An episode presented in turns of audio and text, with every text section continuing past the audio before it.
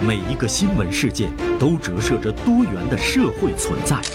一群深入的观察者，用他们的文字和声音，为您呈现新闻的丰富内涵和深厚本质。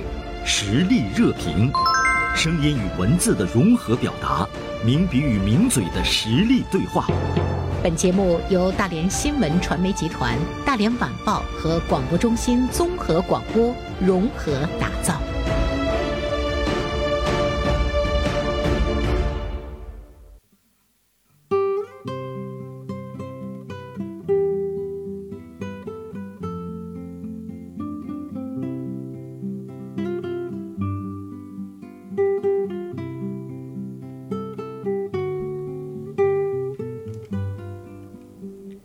好，欢迎大家和我一起呢进入到我们今天的实力热评。今天呢，我们邀请到的是大连晚报名笔视线的执笔人高中华做客直播间，呃，来和大家呢聊一聊关于呢小学语文考试中的阅读理解的问题。所以他今天呢是写了一篇文章啊，题目是“来考考你小学语文”。中华中午好。袁医生，中午好，大家中午好。呃，这个关于小学语文阅读理解，你儿子做这个阅读理解的事情，现在还郁闷吗？想问一下，嗯、已经没那么郁闷了啊，毕竟这个过了一段时间了。但这个事儿呢，我真是一直想说一说的。中华，你才注意到这个问题吗？是之前我呀，嗯，起码没注意到现在的课本当中的阅读理解这么难。哦我上次注意到还是我在念书的时候，已经比较遥远了其实我想跟你说的是，我们十多年前就注意到这个问题了。 啊， 是吗？对对对，那个时候呢，也是跟周围很多人来这个交流，那很无奈。呃，这种状况其实这么多年来没有什么呢太大变化。看到您这篇文章之后吧，我就觉得你真是一个好爸爸。当你想谴责孩子的时候呢，你是哎想看一看。追究一下事情的原因是什么，并且你亲身实践了，所以呢，在文章中说，还原成了普通老父亲那种充满理解和同情。 所以我觉得你真的是一个非常优秀的父亲，很多的家长做不到这一点。其实我说的也没那么好，因为他们老师其实曾经问过我儿子，说你爸爸作文写那么好，你怎么语文这么不好呢？哦，是吗？那我想这方面可能我是有责任的。我我现在呢多了一点点辅导他语文的任务，但是我发现，真的就是拿做题来说，那里边很多题，我原来以为小学呀、啊， 我学了这么多年语文，嗯，有什么的？后来发现真的不是那样。嗯，平常在辅导他过程当中呢，以基础知识为主，所以阅读理解呢，我经常是，我也不要求他做，我也不会去做，那个太费劲了。是，但是这一回我一看，哎呀，阅读理解真的还是很辛苦、很枯燥。所以呢，这个中华在他的这篇文章中就说了一件特别有意思的事情，就是你你自己也把孩子做的这个阅读理解做了一遍，说孩子的这个十五分的题只得了三分，但是你做完之后，你觉得你最多只能得八分。刚才说接下来你想多辅导孩子，我想问一下，你敢吗？我我没有，你你你害不害怕？就是越辅导，结果这个分儿越低呢？ 有没有这个担心？我没想要辅导多辅导他阅读理解，这个我我决定要放弃了。即使他阅读理解答的再不好，我也不认为是他有什么问题，嗯，我认为是出题有什么问题是。啊。我会多辅导一他他一些基础知识，那些东西我觉得那是必要的。嗯，至于阅读理解，其实他有一些回答，我觉得还很好，包括他之前有个造句儿，我觉得那都闪现着孩子那种就是灵动的光芒。那老师给判错了，就像是文章中提的流沙河他他说过，他说其实现在的孩子每个文字出来都是一样的，对，没有个性。对，他说这样的东西谁能爱呢？我不想让他那样，但是面临一个现实的问题，对怎么办？他要考试的呀，是我们改变不了这个大的规则，真的改变不了。所以我只能跟他说，行吧，你还是努力的去答吧，但是我不会逼他在这块儿就非得一字一板的按照老师的标准答案去把它背下来。嗯我我一直这个问题，我真是说起来我就 心里头有点儿叫什么意难平啊。嗯阅读理解理解的东西，它怎么能可能是一个标准化的东西？对，就是每一个人其实理解是不一样的。对于阅读理解来讲，有一个标准的答案。比如说，你刚才说你一般不辅导孩子做阅读理解，你觉得太麻烦了。嗯，其实我觉得从老师判卷的角度上来讲，他们是不是也觉得太麻烦了？每一个孩子的回答不一样，完全开动了他们主动思考的这个想法之后呢，老师他在评分上就有弹性。从家长的角度上来讲，就觉得诶有些不公平，会有些争议。那么你出一个统一的标准答案的话，那没有靠上，那可能从评分的角度上来讲，它又体现了另外的一个公正。所以我觉得袁医生你说这个，嗯，我我很认同，就是老师批卷儿他如果没有标标准答案，每一个答案他都要仔细思考，看看对不对，他也很辛苦。对所以，所以有一个彻底的解决办法，你就是把这个题型取消嘛，哎，我也这样想。对吧我？今天在想，就不要有阅读理解，就是我们的这个这个阅读理解本身的设置可能是有问题的。为什么呢？比如以前，因为我儿子也面临这个问题，他阅读理解得分低，但我觉得理解的很好，我就问老师，我说为什么你们的那个那标准答案一定是要以它为标准？他说，其实你做阅读理解吧，你是要从作者的角度上去考虑。你不是从读者的角度说，读者呢，一千个读者，那么你肯定是有一千个想法，一千个人眼里有一千个哈姆雷特哈。他说呢，你要从作者的角度上，他写这篇文章，他是想表达什么？当你站在作者的角度上的时候，你的那个文章可能就接近标准答案了。我当时吧还比较认同他的这个想法。后来呢，我看到一件事儿，在这儿呢也想跟中华来分享一下。你看，我把它写在这儿。呃，苏州高二年级语文通考中有一道现代阅读理解题目，文章选自于王亚的一篇散文《清明》。最终的标准答案太难，有学生考试之后呢，就通过微博直接联系上了王亚。王亚呢是苏州人啊，请他作答。率性的王亚呢，在不知道标准答案的时候，对自己的文章也做了阅读理解。没想到标准答案出来，二十分的题，王亚也仅仅只拿了六分。还真有这样的事情哈。对，真有这样的事情。所以说，我觉得你你答那个题十五分，你拿到将近这个一半儿的分，你水平挺高的了。这我呃估话计他这个太难了。嗯，当然了，就是这种情况绝对不是偶然的。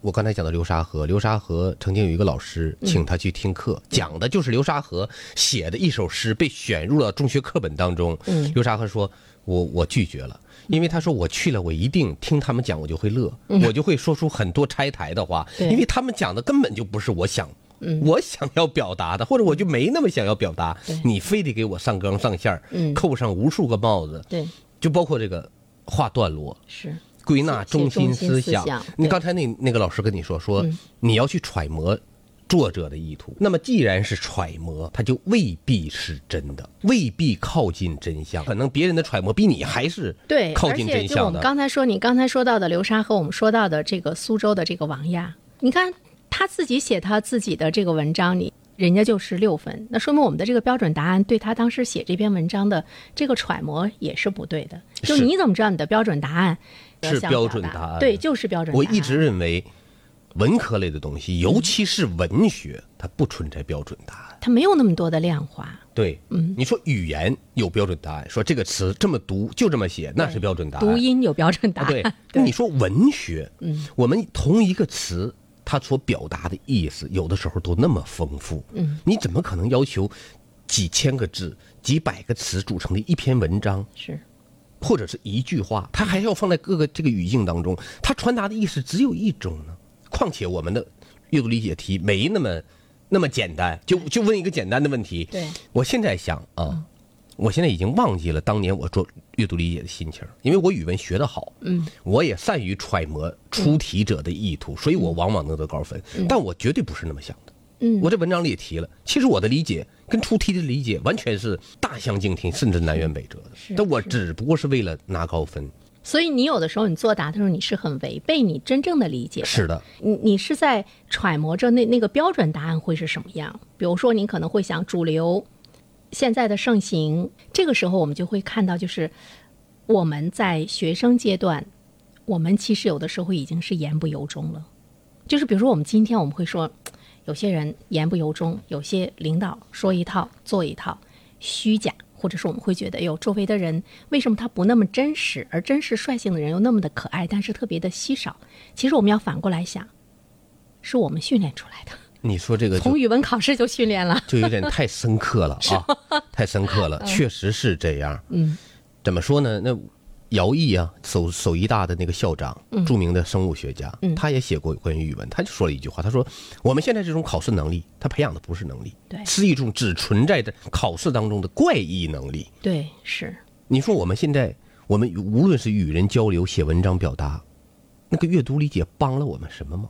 它只停留在我们的脑海中，让我们想起它就愤愤不平，就很生气，就很难过。除此之外，嗯我没认为我的文章写的如果有那么一点点好的话，它帮了我一点忙没有。嗯而且我觉得我们在这个语文考试中，正是因为有了阅读理解这个考项，让很多人对语文厌恶，也让很多人远离了我们去呃研究我们的自身的这个文化的这个热情。没它错它起到了一种把大家推开的这个作用。它起到的实际上是扼杀大扼家杀对语文的喜爱。对或者是冲弱了。嗯大家本来语文课你应该多美妙啊，对那么多优美的文学作品是，你拿出来哪一个讲，无论是讲这个文学作品，还是讲文学作品背后的故事，嗯，它都能那么引人入胜。对偏偏是阅读理解横空出世之后，你的脑海当中对于语文课的记忆就只剩阅读理解。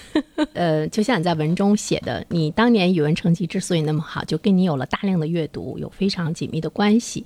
我觉得我们真的是应该大量的阅读书籍。其实语文就是一个见识的问题，你见识了那么多的优美的东西，那你自然的对你的语文的修养就是一个提升。但是呢，我们却会看到我们今天的孩子们在学习语文的时候，它变成了一个刷题。就像做那个数理化一样，刷题，我大量的去做这个语文的阅读理解。当它变成了一种任务和被动的时候，也削弱了他阅读的兴趣。你说的一点儿没错。嗯、如果说数学呀、化学呀、物理呀、英语这些，还能够考前突击，什么找个班儿辅导辅导，语文是实际上也没有这样的班儿，因为它很难在短时间内见效。对你就是刷再多的阅读理解，嗯，也未见其好用。对真正对语文能起到帮助的，就是你平时的点滴积累。我也说到了两块儿，一个是你的知识的掌握，这是基础，对对它是决定了你的下限；另外就是大量的阅读文文学作品，它会帮助你提升上限。我我曾经跟别人说过说，